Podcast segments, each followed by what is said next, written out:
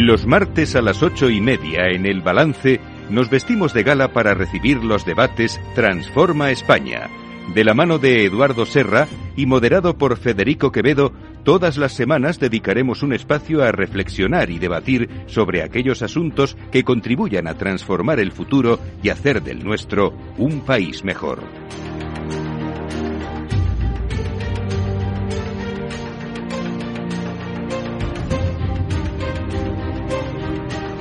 Eduardo Serra, buenas noches. Buenas noches, Federico.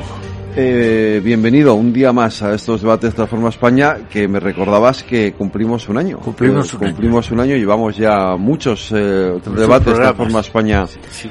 eh, a cuestas y desde luego eh, lo que confío es en que estemos haciendo, por poco que sea, mm, lo que buenamente podemos en mejorar eh, mejorar este país, hacer de España un país eh, un país mejor, no porque sea malo, sino porque porque siempre se puede ser, todo todo lo que es susceptible de mejorar debemos de intentar que mejore, ¿no? Yo creo que sí. ¿Eh? Creo que sí.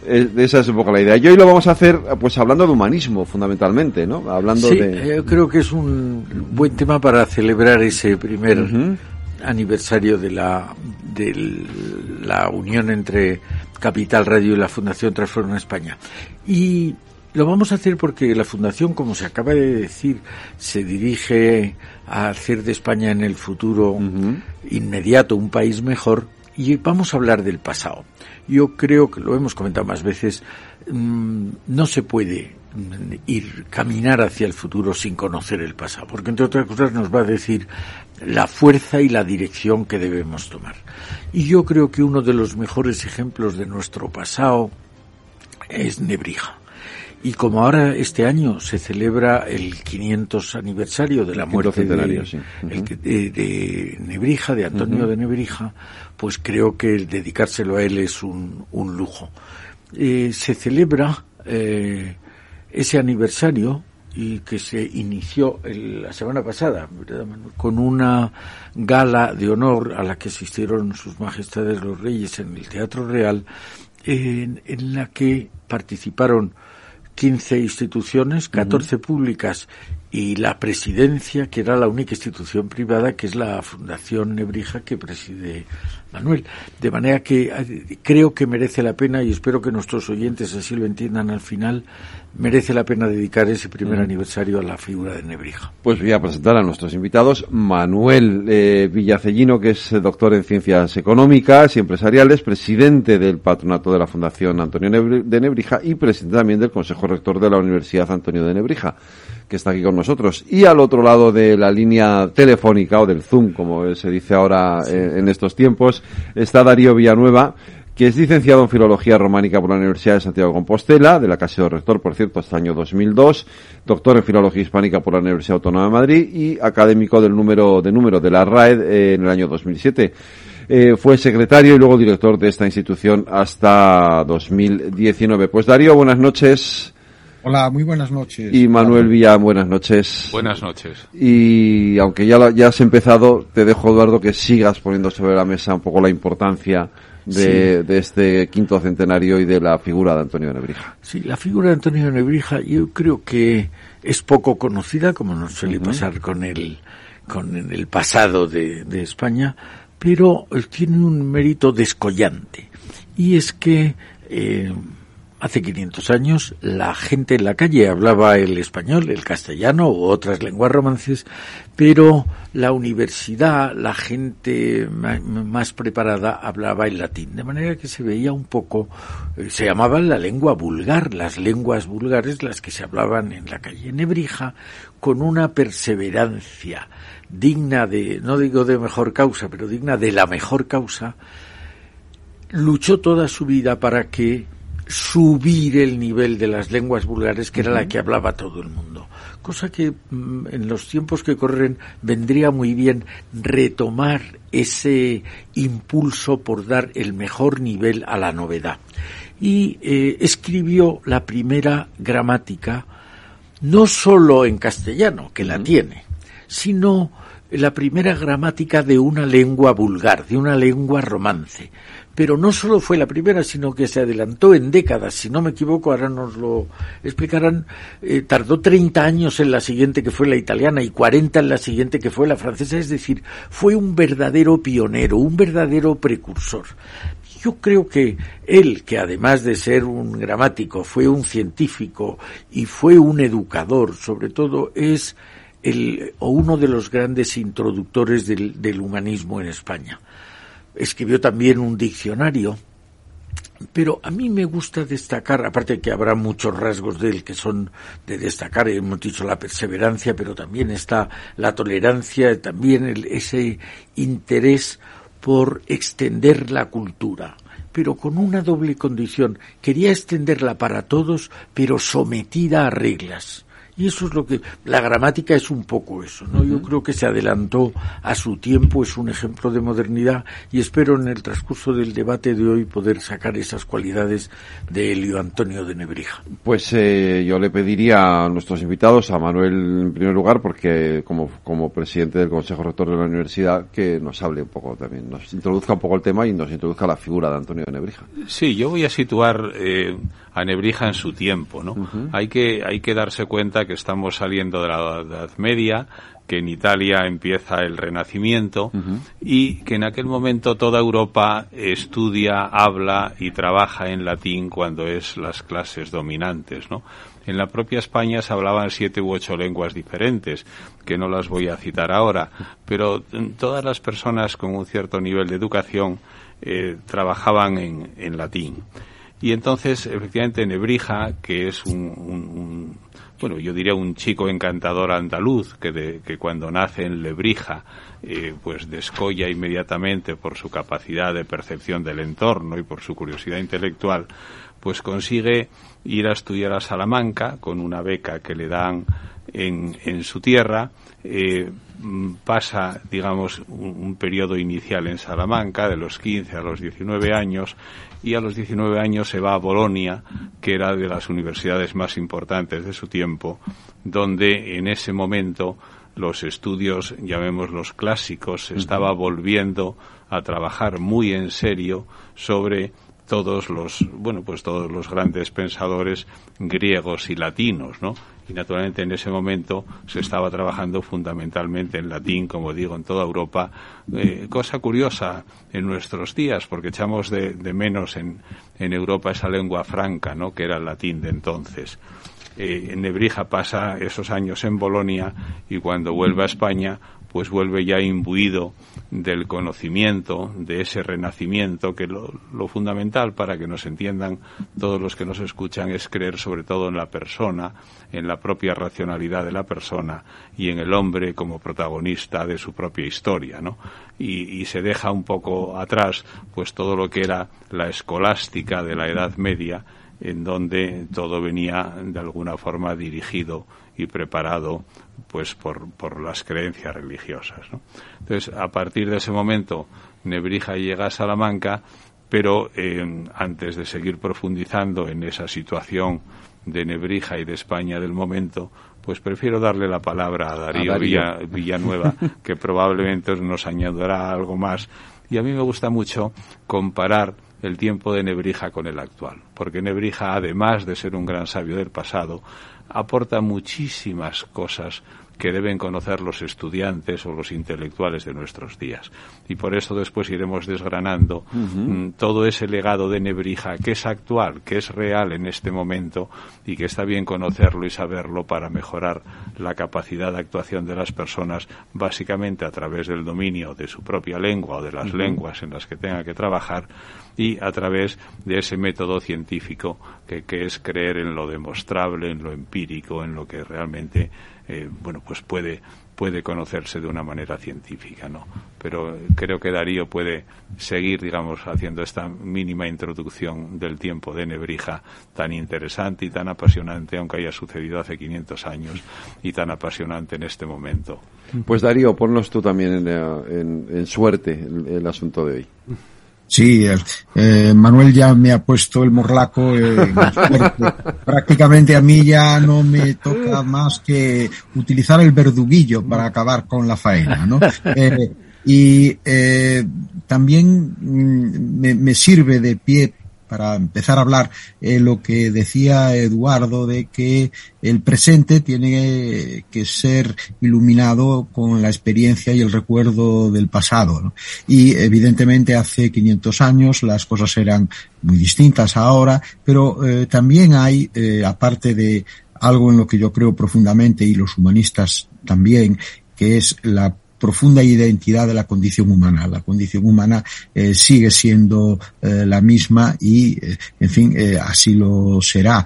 Y el humanismo, en gran parte, lo que hizo fue expli explicitar claramente lo que esto significaba. Pero, aparte de eso, yo veo dos em, puntos de contacto interesantes entre la época de Nebrija y la nuestra. El primero sería la influencia de la tecnología sobre eh, las personas, sobre la cultura y sobre la sociedad. Eh, efectivamente, decir eso ahora pues no necesita demasiada explicación, porque estamos en una eh, plena orgía digital y además estamos ya introduciéndonos en ese mundo, no, no diré tenebroso, pero sí fabuloso y al mismo tiempo preocupante de la inteligencia artificial. Bien, pero es que eh, Elio Antonio de Nebrija vivió en un momento en que se producía el avance tecnológico más importante en la historia de la humanidad hasta entonces, después de la invención de la escritura eh, alfabética por parte de los sumerios, que era la imprenta de tipos móviles. Él había nacido en 1444 en Sevilla, en la antigua Bética romana, y en Bolonia eh, ya eh, vivió la incidencia total de la imprenta eh, no solo en la universidad, sino en todo lo demás, en el pensamiento. Y ya sabemos lo que esto desencadenó desde, en fin, la reforma protestante hasta, en fin, eh, el desarrollo de la filosofía, de la literatura, la popularización de la lectura, eh, etcétera. Por lo tanto, hay eh, dos horizontes de eh, profunda innovación tecnológica eh, que nos pueden relacionar a nosotros en el siglo XXI con el momento de, eh, de Antonio de eh, Nebrija. Eso por una parte. Y luego por otra, algo contra lo que el humanismo luchaba y especialmente Nebrija lo hizo a su regreso a España, que era el empoderamiento de la ignorancia. Eh, la, evolución de las sociedades no siempre es progresiva creciente y hacia adelante. Hay siempre la posibilidad de regresiones.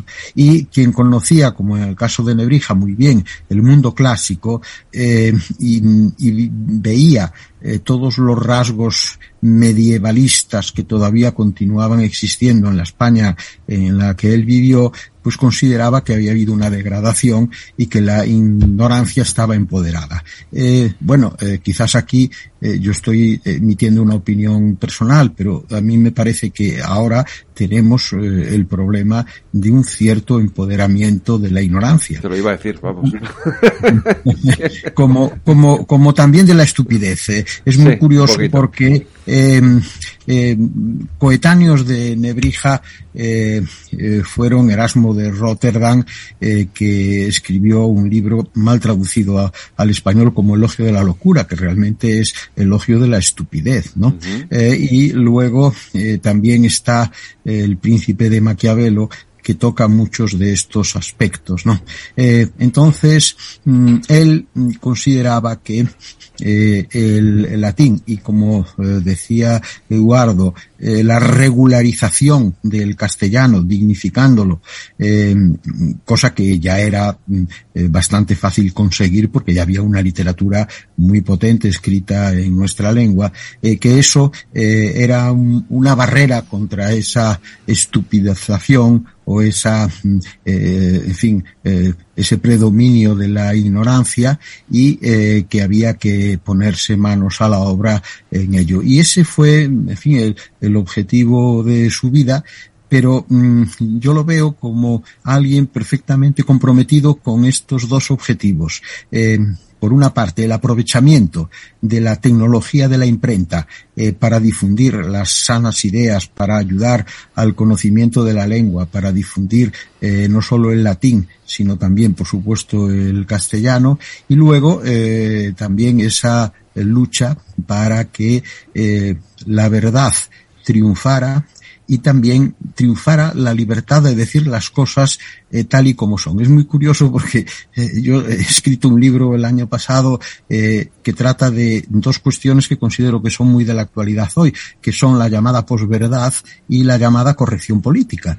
Y resulta que en un libro escrito en latín eh, a raíz del problema inquisitorial que tuvo Nebrija, que se titula Apología, él habla e insiste continuamente en la fuerza insoslayable de la verdad y luego también reclama el derecho a decir aquello que se piensa, eh, porque, en fin, ese era el problema que él había eh, encontrado, aunque salió bastante bien eh, parado de ello, porque él sostenía que eh, la gramática y la filología era una ciencia mm, que tenía derecho a advertir al resto de las ciencias de los errores que podían cometer simplemente por trabucar las palabras.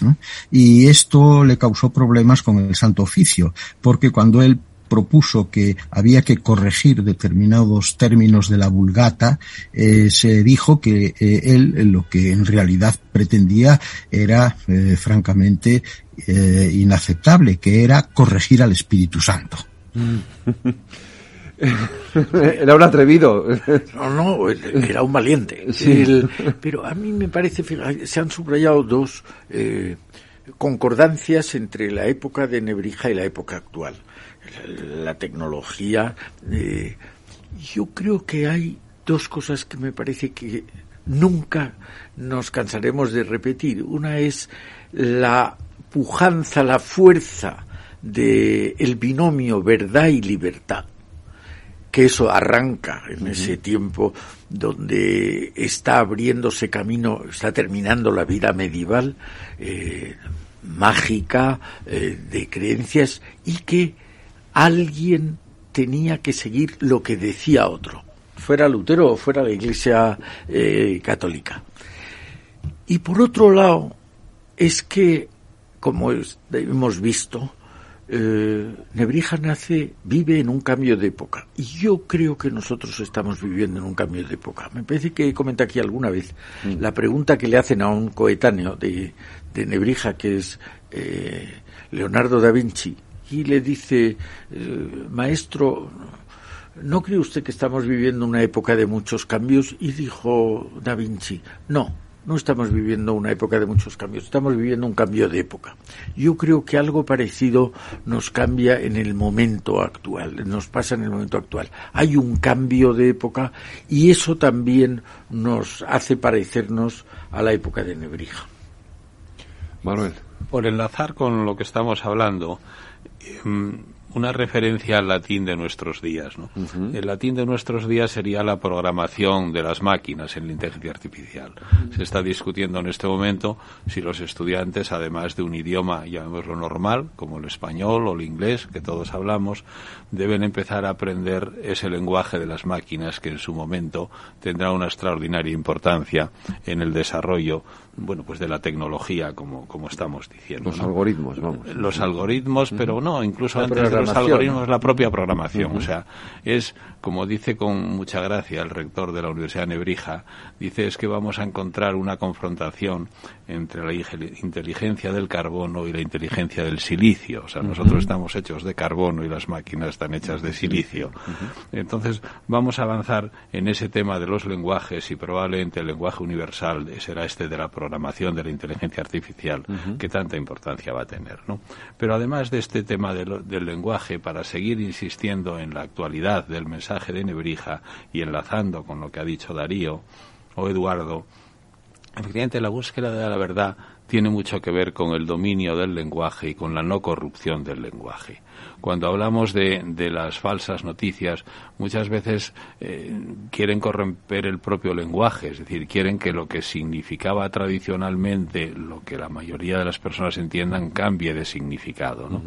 Y, eso es siempre una falacia, porque el lenguaje no es de nadie, el lenguaje es de todos y además es una herramienta maravillosa. Cuanto más la usas, mejor. Cuanto más la consumes, más se reproduce. El lenguaje es algo tan importante en la propia formación universitaria y en el desarrollo de las sociedades que lo que necesitamos es darnos cuenta que el estudio, la pureza y el desarrollo del lenguaje es nuestra gran herramienta, incluso de pensamiento y de actuación y por lo tanto Nebrija en ese sentido veía un latín eh, corrupto, poco válido, eh, hablado por la mayoría, digamos, de los intelectuales de su época con los que se encontraba en la Universidad de Salamanca, en otras universidades o después en la Universidad de Alcalá. E insistía mucho en la importancia del lenguaje. Entonces, nosotros creemos que la importancia del lenguaje junto con la importancia de la memoria tiene que ser algo importantísimo en el desarrollo de los jóvenes y en el desarrollo de los universitarios. Aunque estamos hablando de máquinas y yo doy un pequeño salto, la imprenta efectivamente era un gran mm, bueno, la imprenta y los libros era donde estaba todo el conocimiento resumido. Ahora el conocimiento va a estar resumido en los ordenadores, digamos, en los libros digitales, en, en, las memorias digitales. Pero siempre hay que decir que lo que una persona no tiene en su cabeza, no le vale para nada en el momento de actuar. Entonces, lo que tenemos es que reforzar nuestro lenguaje y nuestra capacidad de retener los conocimientos dentro de las personas, porque las máquinas van a ser una ayuda, igual que era una ayuda el libro, a la hora de recordar las cosas. Pero para actuar, confiemos en la memoria de las personas y, por lo tanto, confiemos en el desarrollo pleno de esas personas a través de su trabajo intelectual. Y yo creo que este mensaje de Nebrija, de desarrollarse con el trabajo intelectual, es otro de los grandes mensajes de nuestro tiempo, porque fue un intelectual eh, maravilloso, una persona que fue capaz de entender y conocer no solo de gramática y de lingüística, sino prácticamente de todas las artes del momento. Fue científico, fue astrónomo, escribió libros incluso sobre, bueno, pues sobre los temas más variados y, y eso ¿Por qué era? Pues porque tenía una gran memoria y una gran capacidad de retener el conocimiento, además de un buen uso de la lengua. Por eso yo insistiría que en nuestro momento el gran mensaje que nos da también Nebrija es dominen ustedes sus propios idiomas, dominen ustedes las lenguas con las que hablan, valórenlas en lo que vale, que si usted puede manejar 5.000 vocablos, no maneje mil, maneje 5.000 o maneje 10.000, porque le ayudará a pensar y a desarrollarse mejor. Entonces, todo el esfuerzo que hacía Nebrija porque el latín que se hablaba en aquel momento en la universidad fuera un latín correcto y muy extenso y muy vinculado a los textos clásicos, hagámoslo en este momento con nuestras propias lenguas. Darío. Sí, sí, claro, estoy eh, de acuerdo. Eh, mm, él era mm, un humanista y en consecuencia nada eh, humano le era ajeno, ni tampoco ninguna ciencia le resultaba extraña, aunque evidentemente él se concentró sobre todo en una que hoy desde el siglo XIX llamamos filología y que él denominaba gramática, pero su concepción de la gramática era muy amplia, ¿no? Eh, igual que en general todo su trabajo. Yo eh, creo que Nebrija eh, merece ser celebrado en todo lo que significó porque él solito fue una especie de protoacademia española y creo que esto se puede perfectamente justificar. La Real Academia Española eh, nació en 1713 y eh, exactamente 200 años antes Nebrija hizo todo lo que la Real Academia en el siglo XVIII y siguientes viene haciendo. Es decir, hizo la gramática, hizo eh, dos importantes diccionarios, uno español-latino y otro latino-español, se introdujo también en algo que la Academia Española ahora está cultivando, que es eh, un diccionario jurídico y un eh, diccionario médico. Pero luego también está la ortografía, ¿no?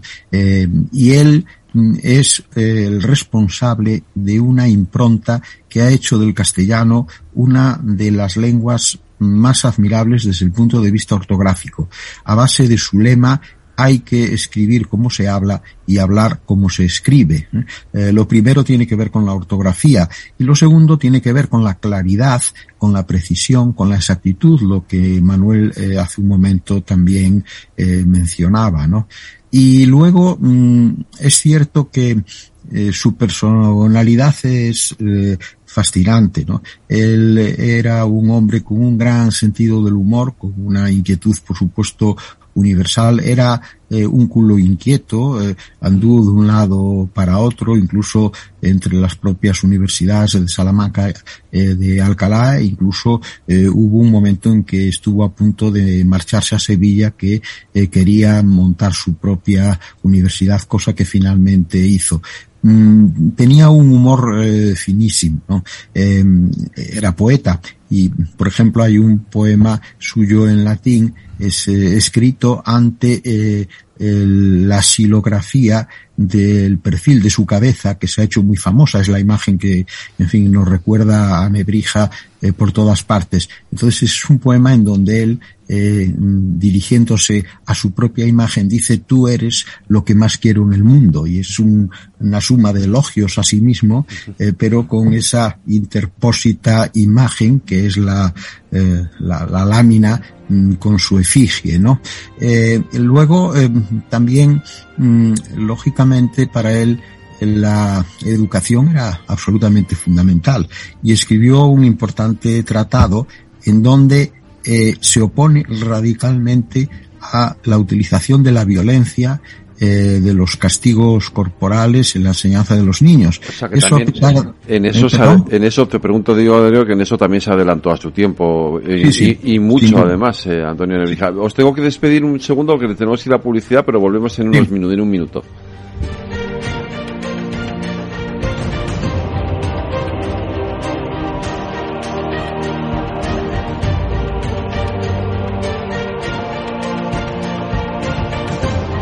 Transforma España.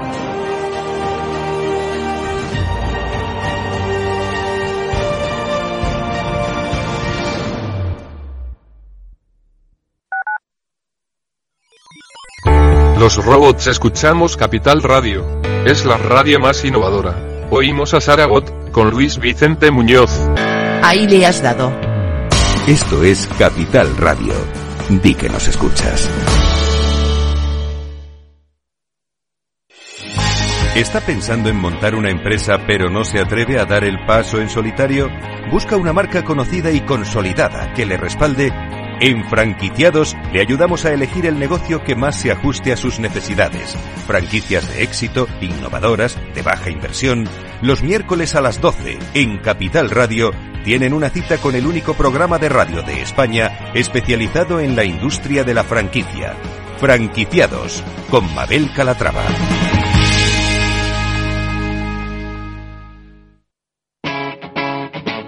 Capital Radio.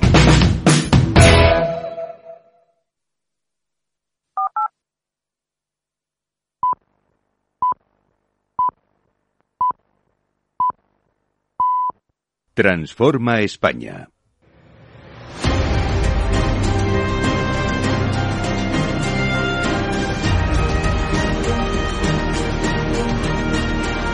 Las nueve de la noche, una hora menos en las Islas Canarias, eh, escuchan la sintonía de Capital Radio y seguimos aquí en el balance de nuestro debate Transforma España hablando de ese quinto centenario, del fallecimiento de la muerte de Antonio Nebrija. Eh, Manuel, em, la verdad es que de Nebrija hay muchas anécdotas. Eh, yo no soy obviamente ningún experto en Nebrija, pero alguna cosa he leído para prepararme el programa me hizo mucha gracia, por ejemplo, lo de que era hasta un, era, era un, era un adelantado de su tiempo también en temas de marketing. Hasta, le hacía lemas a los reyes, ¿no? Sí, ¿Mm? sí, no solo eso, sino que lo más importante que yo creo que podemos resaltar es que fue un privilegiado defensor de los derechos de autor. De hecho, es una persona, puesto que la imprenta llegaba en aquel momento y llegaba con la fuerza que tuvo la imprenta pues en Salamanca, en Alcalá, en todas estas ciudades españolas, eh, él, eh, que era un prolífico autor, siempre defendió que una parte de sus ingresos vinieran del importe de la venta de sus libros. y, por lo tanto defendió los derechos de autor en una época en donde era poco conocido. Para situar a los oyentes hay que darse cuenta que, unos años antes todavía los libros se reproducían a través de los copistas de los monasterios, no había imprenta.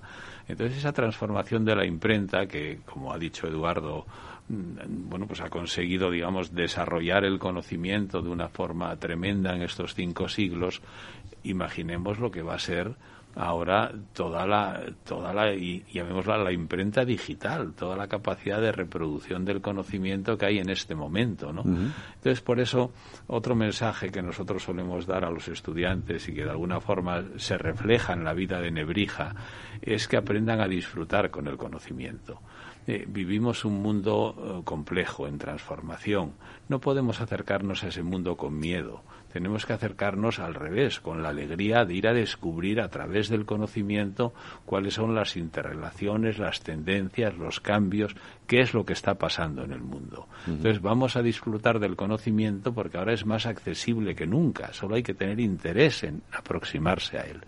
Y este mensaje de disfrutar con el conocimiento yo creo que es otro de los grandes mensajes de Nebrija y de su actualidad en este momento. Eh, eh, Darío, yo no sé si tú lo sabes, pero de la universidad saca un cómic.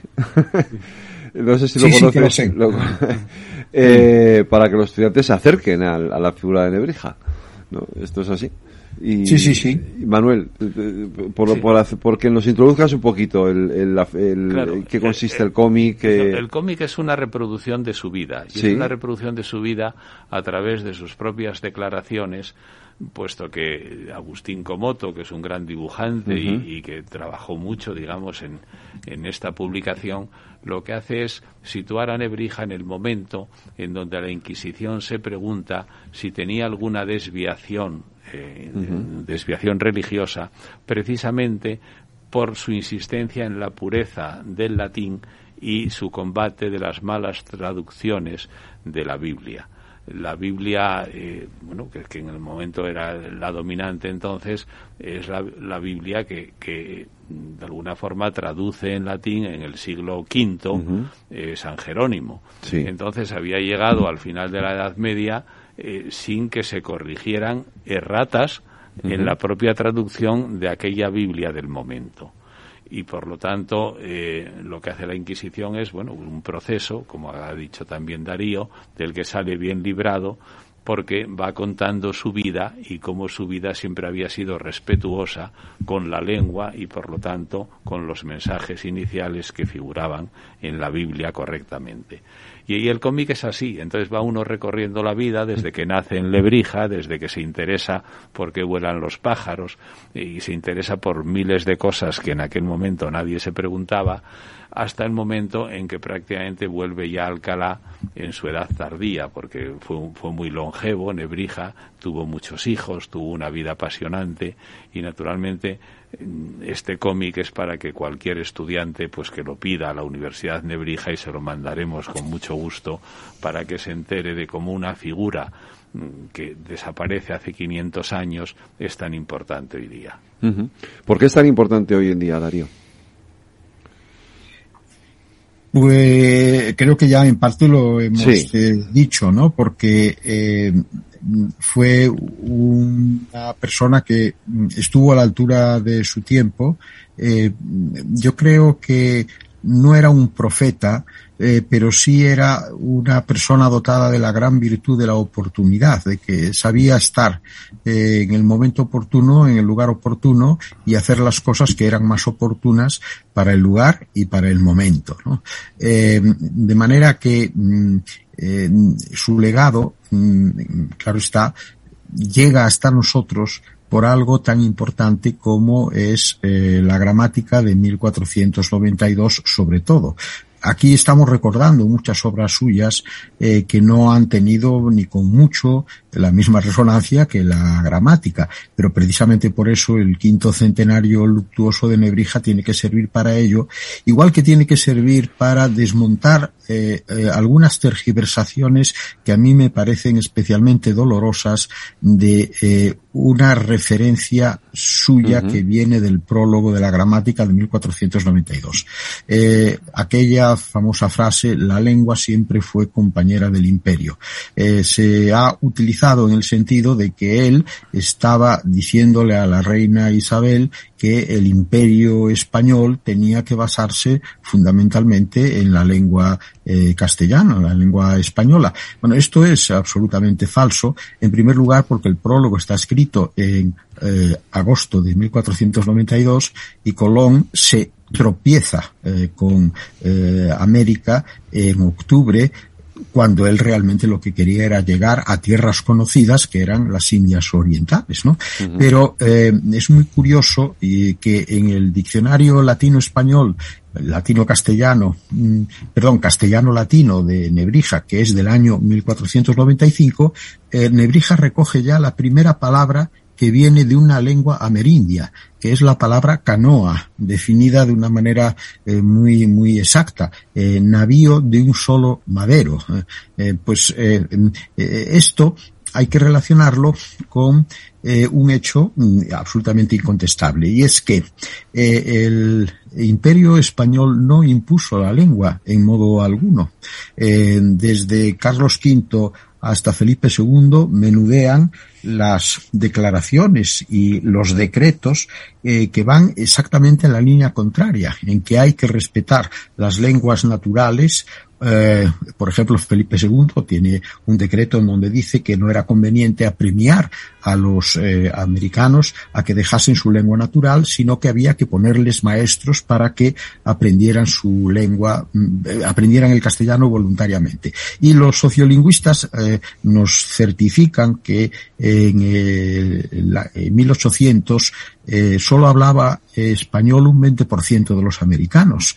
Eh, de manera que eh, la extensión del castellano como lengua de toda América que es de donde viene eh, su condición de lengua global de la que hoy disfruta, no es fruto de la colonia, sino que es fruto de las independencias. Son las repúblicas independientes las que eh, a la hora de constituir la nacionalidad buscan una lengua de referencia y qué mejor que hacerlo con el español. Pero eh, a lo que voy, em, la gramática de Nebrija fue el modelo de todas las gramáticas que llegan a 100 que eh, los humanistas misioneros hicieron de todas las lenguas que se fueron encontrando eh, desde las eh, Antillas hasta, en fin, eh, el Cabo de Hornos, ¿no? Eh, la primera, por ejemplo, la de Andrés de Olmos, eh, de la lengua náhuatl, es del año 1547, y él en el prólogo dice, no se me podrá reprender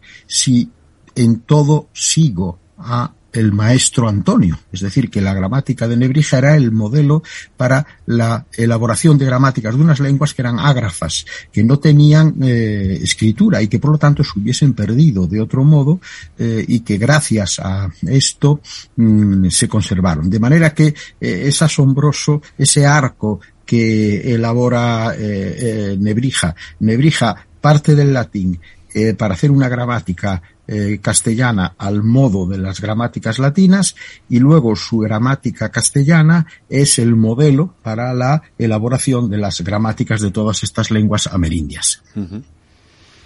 eh, interesantísimo. Más bueno, que interesante, sí. Federico. A mí me sí. parece que esto que estaba desgranando Darío eh, nos da una clave que me parece, y ahora intento no exagerar, absolutamente fundamental para nuestra vida de hoy. Nos han educado, hemos recibido la información o la educación de que mientras el mundo moderno, luterano, europeo era el mundo de la libertad, España se valió de la obediencia, de la Inquisición, de la rigidez. Y nada es más eh, incierto Esos años de Nebrija, se ha citado Darío el año 1492. Recordemos que el año 1492 es el año precisamente que termina la reconquista, que había empezado en el 711. Es el mismo año que se descubre América y es el año, como ha dicho Darío, que eh, Nebrija escribe su gramática. Ese año que sitúa a los historiadores que comienzan la Edad Moderna, España, recién creada con el matrimonio de Isabel y Fernando, es un país pujante en Europa, muy pujante, es el país, tanto que en el concilio de Basilea, unos años antes, en 1453, se discute quién debe tener la primacía en Europa, si Inglaterra o, España. Y para la primacía era significaba sentarse a la derecha del Papa. Bueno, después de unas discusiones magníficas, el defensor español, que es un eh, judío converso, fray Alonso de Cartagena, consigue explicando lo que hace España, en aquel tiempo Castilla, frente a lo que hacía Inglaterra. Y le dan la derecha del Papa. Ese país pujante se, se apoya en la libertad la libertad que estamos ahora desgranando de decir no hable la lengua del imperio como nos han repetido hasta hable usted su lengua aquí sobre todo prevalece la tolerancia y un concepto fantástico que es el de la igualdad. Nos han enseñado en la edad contemporánea, los imperios contemporáneos, no el imperio español, que había la metrópolis y las colonias en el Imperio Español no había eso, había lo que ahora se ha llamado, acaban de explicarlo en la Academia de la Historia, el policentrismo. En Nueva España, México era tan importante como España o como Italia de hoy. Era una, una relación basada en la igualdad. Nuestras universidades, ahora oímos hablar hoy de Bolonia y nos parece Bolonia es una de las mejores eh, universidades del mundo pero Salamanca no estaba a la zaga de Bolonia. la Escuela de Derecho Internacional ha sido la raíz de la Declaración de los Derechos Humanos francesa o americana o de las Naciones Unidas. Hemos sido los que hemos creado en el mundo los principios de libertad y de igualdad. Y eso se ha tergiversado tanto que nos hemos creído nuestros jóvenes que España era el país de la rigidez y de la uniformidad. Y entonces hemos tenido dificultad para desarrollarnos. Si, em, si, leemos a Nebrija y vemos cuál ha sido esa evolución, veremos que otra vez ese cambio de época al que me refería antes puede ser un cambio que sea bueno para España, que España vuelva a, su mejor época del pasado, sobre la libertad, sobre la tolerancia y sobre la igualdad. Enlazando perfectamente con lo que acaba de decir Eduardo, tenemos que darnos cuenta que cuando España se queda un poco retrasada es cuando llega ligeramente tarde a la revolución industrial inglesa del 18 y el siglo XIX. Pero los 300 años de lo que se llama Imperio Español, desde 1492 hasta la independencia, digamos, de las repúblicas que se produce pues por la invasión francesa y el conflicto dinástico de ese momento, esos 300 años son 300 años maravillosos de creación de riqueza, de expansión de la cultura, de desarrollo, pues eso, del derecho internacional basado, digamos, en los principios de nuestros intelectuales. Y hay que darse cuenta que la leyenda negra existe precisamente por eso, porque eh, las naciones que eran rivales de España durante el siglo XVIII y XIX empiezan a difundir bulos de lo que sucedía en el Imperio Español. Y en ese sentido yo creo que tenemos que, estar tremendamente orgullosos de los 300 años de Imperio Español en América, de la misma forma que han estado orgullosas esas repúblicas independientes de utilizar el castellano como su lengua. Cuando hagamos en el mes de, noviembre de este año, noviembre inauguraremos una magnífica exposición en la Biblioteca Nacional sobre la obra y la vida de Nebrija, pero traeremos las gramáticas amerindias a las que ha hecho referencia Eduardo para demostrar cómo gracias a Nebrija todas las lenguas americanas se conservan. A Nebrija, naturalmente, por sus conocimientos y a los españoles que llegan allí y en esas lenguas ágrafas, como se acaba de decir, establecen sus principios gramaticales y las codifican de alguna manera. Con lo cual, para orgullo de los españoles, tenemos que decir que Nebrija es una figura actual en este momento porque fue precursora del gran desarrollo de España en, aquel, en aquellos años, que efectivamente se consigue cuando la unificación, gracias al matrimonio de Isabel y Fernando, bueno, pues entra en un momento clave de nuestra historia con todo el descubrimiento de América para precisamente llevar un proceso civilizatorio y educativo a esos a esos países y naturalmente a esas regiones. Eh, eh, el, el, el tema este de lo, de lo políticamente correcto, que ahora incluso en algunas universidades norteamericanas han caído en juzgar aquellos tiempos con la perspectiva de hoy día y por lo tanto se están dando tantos disparates me refiero a intelectuales, de, no entender, digamos, que mm, las condiciones que había en el, en el siglo XVI y en el XVII no son las del siglo XXI, ni se puede juzgar un siglo de hace 400 años con, la, mirada de hoy, tenemos que corregirla intelectualmente y sobre todo tenemos que educar a los jóvenes en ese orgullo de lo que se ha hecho desde España, porque cuando uno habla con personas objetivas de otros países, naturalmente lo único que tienen que estar es agradecidos de lo que inicia Nebrija y lo que se inicia en España a partir del siglo XVI. Darío. Sí, yo estoy totalmente de acuerdo. Eh, mm, especialmente mm, me gusta insistir en desmontar ese bulo que es la tergiversación de una frase del prólogo de la gramática que eh, dio lugar a esa especie de mantra de la lengua del imperio. Eh, no, Nebrija y los eh, eh, humanistas misioneros que hicieron todas esas gramáticas, lo que eh, promovieron fue realmente el imperio de las lenguas en plural, no la lengua del imperio, sino el imperio de las lenguas. y además, como ya comenté, a mí me fascina ese arco doble, esa especie de gran acueducto lingüístico en el vértice del cual está Nebrija. Nebrija eh, toma el modelo de la gramática latina para crear la castellana y eh, su gramática castellana es el modelo para las gramáticas de todas estas lenguas que tienen unos nombres, la lengua zapoteca, el quiché, el cachiquel, el futuil, el guaraní, eh, la lengua tarasca, la lengua toconate, el aymara, etcétera, ¿no?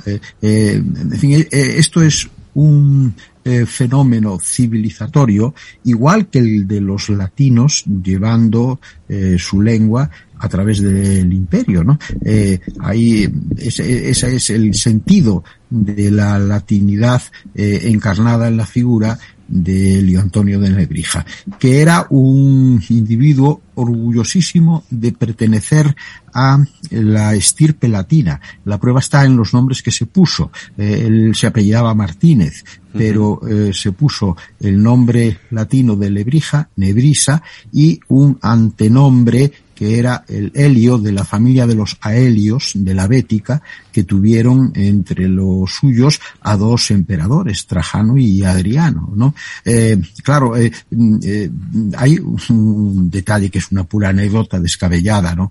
en Internet pueden encontrar nuestros escuchantes, si lo buscan, una referencia a una campaña que se lanzó hace dos años para demoler el acueducto de Segovia, promovida por eh, una persona con nombre y apellidos que argumentaba que eh, parecía mentira que los españoles mantuviéramos en pie a un monumento de la opresión de los romanos sobre los iberos, eh, que había que derruirlo, que había que crear allí un centro de estudios de la imposición y de la violencia y, por supuesto, también añadía que había que promover a través de las Naciones Unidas la reivindicación de indemnizaciones que los romanos de hoy eh, tendrían que pagar a los descendientes de los iberos juzgados.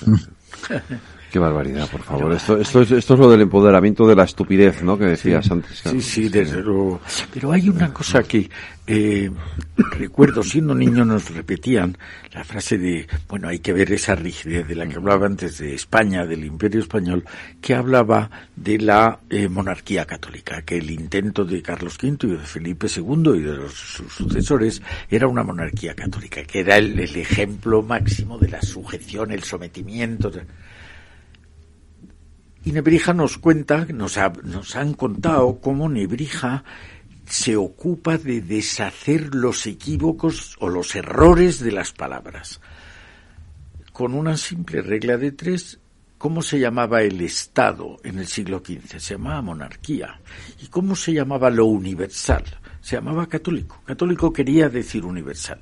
Hoy vemos en todo el mundo las mejores cabezas pidiendo que tendría que haber un gobierno planetario para luchar eficazmente contra calamidades como el cambio climático o como el agotamiento del planeta.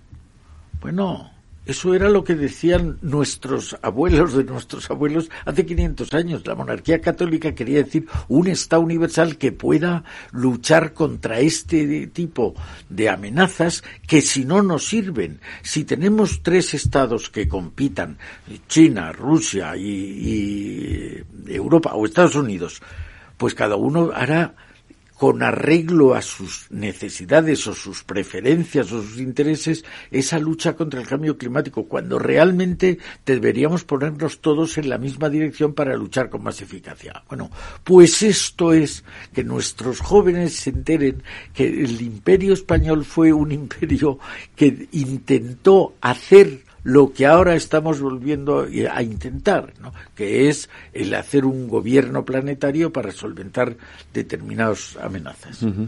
Enlazando con eso, a mí no me gustaría dejar de hablar de lo que llamaríamos el valor económico del español en nuestros días. Porque enlazando con, con, lo que comentábamos hace un momento, cuando las repúblicas americanas se hacen independientes, deciden que para educarse, para generalizar la educación y para, por, lo tanto, promover la cultura y la educación de sus pueblos, es cuando utilizan el, castellano, el español, como lengua vehicular, que se llama ahora, como lengua universal.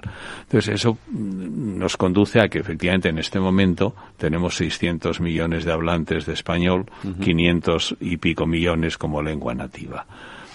Mm, imaginemos que no lo tuviéramos o sea, qué maravilla es poder hablar una lengua y entenderte sin traductores, sin ningún problema para, para, para hacer cualquier operación económica, para hacer un viaje turístico, para todo en tu propia lengua. Eso es un valor que tenemos que defender y, y, y hacer evolucionar. Pero es que además lo más importante es que el español ya es panhispánico, no es el que hablamos en España. Quiero decir, es una lengua que ha mantenido una coherencia enorme gracias a la asociación de, bueno, pues de, de, las reales o de las academias de la lengua de todos los países de Iberoamérica y la propia labor de la Real Academia Española. Entonces tenemos una lengua que, que es un instrumento maravilloso de comunicación y que es un, un, un instrumento maravilloso de acción comercial y de acción empresarial. Y por lo tanto, seamos conscientes de que todo eso también nace en Nebrija, con su gramática castellana. Uh -huh. Y por lo tanto, este valor económico del español es otro de los legados que de alguna forma podemos atribuirle a nuestro sabio de hace 500 años. Darío, ¿quieres añadir algo más? Pues no, creo que mm, está todo el pescado vendido para las dimensiones, para las dimensiones de un programa radiofónico como este. Uh -huh. eh, a mí sí me gustaría preguntaros, porque hemos hablado mucho de, de la figura de Nebrija, hemos hablado mucho del pasado, pero, pero y, y un poco en relación a todo lo que a todo lo que significa esa figura eh, hoy y sobre todo de cara a nuestros estudiantes cómo podemos incorporar o qué, qué, habría que hacer para incorporar todo ese todo ese bagaje humanístico que, que aporta Antonio de Nebrija eh, Yo creo que hay una vertiente, el, paso de la Edad Media a la Edad Moderna, de alguna manera, lo ha dicho antes Manuel muy claramente, es el paso de las creencias religiosas a las verdades tangibles científicas, de alguna manera, y hablando en términos. Ahora mismo estamos en, en otra disyuntiva muy capital, y es que seguimos fiándonos de lo humano, del humanismo, o cedemos el paso, la preferencia al maquinismo, a la máquina. No. Yo creo que si a nuestros jóvenes se les dice eso que tú quieres, que se llama libertad, que se llama igualdad, que se llama tolerancia, eso lo enseñaron hace 500 años de una manera fantástica. Así aprenderán, en vez de a renegar de su historia, a aprender de su historia y con eso España en el próximo futuro será mucho mejor de lo que es si se hace lo contrario. Yo insistiría siempre en, en, la lengua. La lengua son instrumentos maravillosos, el idioma. Yo estimularía a todos los jóvenes a preocuparse del idioma, a leer mucho, a, a, ser capaces de pensar, digamos, con su idioma, de reflexionar con su idioma, de debatir con su idioma. Eh, a mí me gustaría poner de moda lo que llamamos los debates y no las afirmaciones prácticamente ciegas o, yo digo ciegas por no decir otra cosa que estamos recibiendo en los medios de comunicación de mucho debate político. O sea, el debate es tratar de saber que hay un problema y buscar las vías para solucionarlo pero el solucionar un problema es justo lo, opuesto a generar un conflicto. Cuando uno se sienta en su verdad y llama mentiroso o, insulta al que tiene al lado, en vez de comprenderlo, lo que estamos es generando un conflicto. Tenemos que ayudar a los jóvenes a través del idioma y del dominio del idioma a solucionar los problemas, viendo las diferentes perspectivas para encontrar el buen camino, la buena solución. Y ese sería un mensaje general, además del que he dicho hace un momento, de que vamos a disfrutar aprendiendo, vamos a disfrutar conociendo y vamos a disfrutar formándonos cada vez más, porque Nebrija es un clarísimo ejemplo de cómo después de nacer en Lebrija, una población, bueno, pues en aquel momento mediana mm, del sur de España, es capaz de entender todo el mundo de su tiempo y no solo entenderlo, sino aportar algo para que el mundo de su tiempo se desarrolle mejor. Para mí este sería el mensaje para cualquier joven y para cualquier persona. Sigamos estudiando, sigamos formándonos, sigamos entendiendo y veamos que las diferentes perspectivas de cualquier situación nos tienen que ayudar mediante el diálogo y el uso de la lengua a encontrar juntos el mejor camino. Darío, una última una última reflexión. Sí, eh, antes mencionaba eh, yo que mm, eh, Nebrija se sentía muy orgulloso no solo de haber nacido en Lebrija, en su patria chica, sino eh, eh históricamente que aquello fuera un enclave de la Bética, es decir, la primera región romanizada de la península ibérica. Y yo esto lo relacionaría con un tema muy polémico, contradictorio y peligroso que existe hoy en día, que es el de la identidad. La exacerbación de la identidad, entendiendo por identidad algo que nos diferencia radicalmente de los demás, lo cual eh, etimológicamente es absurdo porque la palabra identidad eh, viene de la familia de lo idéntico, es decir, de lo parecido, de lo similar. ¿no? Eh, Nebrija fue un hombre de una identidad potente, eh, por eso lo recordamos 500 años después, eh, pero él se sentía totalmente identificado con algo que venía de Roma y consideraba que el legado que los romanos habían dejado en la Bética a la que pertenecía su lebrija, eso reforzaba su identidad singular como ser humano, que en definitiva era una manera de ver las cosas muy propia del humanismo, como aquí se ha dicho también. Eh, Augusto Conte, el filósofo, diferenciaba entre la era tecnológica y la era positiva, ¿no? Pues eh, Nebrija está precisamente en ese punto de intersección del salto de una visión totalmente teocéntrica de las cosas a la antropocéntrica, en donde el individuo, el ser humano, es el eje eh, con su identidad inconfundible, pero al mismo tiempo eh, una identidad compartida con el universal de la condición humana. Pues no os he interrumpido mucho porque yo en esto he venido a aprender porque,